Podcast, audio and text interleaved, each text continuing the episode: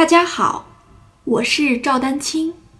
二零二三年二胡公益课已开启，获取公益课视频，请添加我的微信号 y i n y u e d a n q i n g，即音乐丹青的全拼小写字母。感谢大家支持。也一样，开始是往左后方推，对不对？然后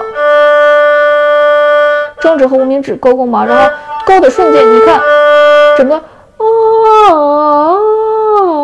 啊，它很，就是我们有一个词很丝滑，是吧？这个词其实听起来高，稍微高级，就是很通顺，就是整个的你的运弓速度要保持均匀。所以这件事情又说到了你，你，你，你想想啊。你一根琴弦的长弓的运弓速度都没有走均匀的情况下，那你再加了一个复杂的动作，是不是就更难了？